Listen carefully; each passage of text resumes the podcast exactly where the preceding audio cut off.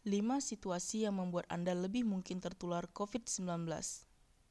Sekarang semakin dingin setelah November tiba.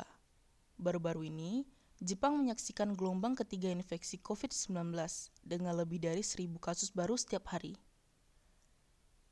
Dalam situasi apakah orang lebih mungkin tertular COVID-19? Dulu, kita disarankan untuk menghindari tiga hal, yaitu satu, ruang yang tertutup dengan ventilasi yang buruk. Dua, tempat yang ramai. Dan tiga, kontak dekat. Namun, mengingat meningkatnya jumlah infeksi, ahli epidemiologi di Jepang menemukan lima situasi di mana orang beresiko lebih tinggi terinfeksi COVID-19. Situasi 1. Makan sambil minum alkohol.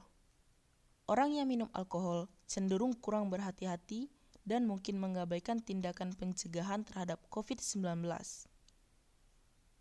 Situasi 2. Makan dengan banyak orang dalam waktu yang lama. Makan dengan banyak orang membuat Anda cenderung berbicara lebih keras. Makan dapat merangsang produksi air liur yang berlebihan dan memungkinkan penyebaran dari tetesan ludah meningkat. Situasi 3 berbicara dengan orang lain tanpa memakai masker. Ada kemungkinan kita dapat terinfeksi melalui pernafasan yang terdiri dari air liur atau lendir yang keluar dari mulut atau hidung orang lain saat Anda berbicara dengan mereka tanpa memakai masker.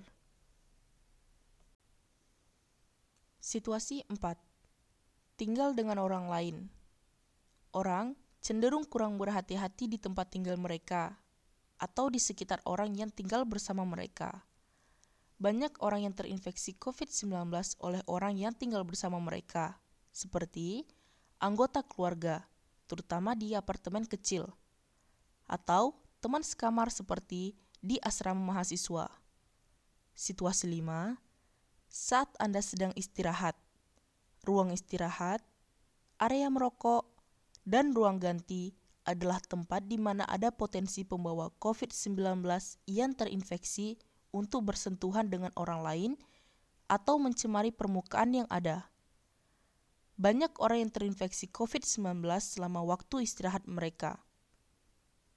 Ketahuilah bahwa banyak orang yang dinyatakan positif COVID-19 dan tidak menunjukkan gejala apa pun. Harap berhati-hati agar tidak terinfeksi COVID-19 atau menularkannya ke orang lain.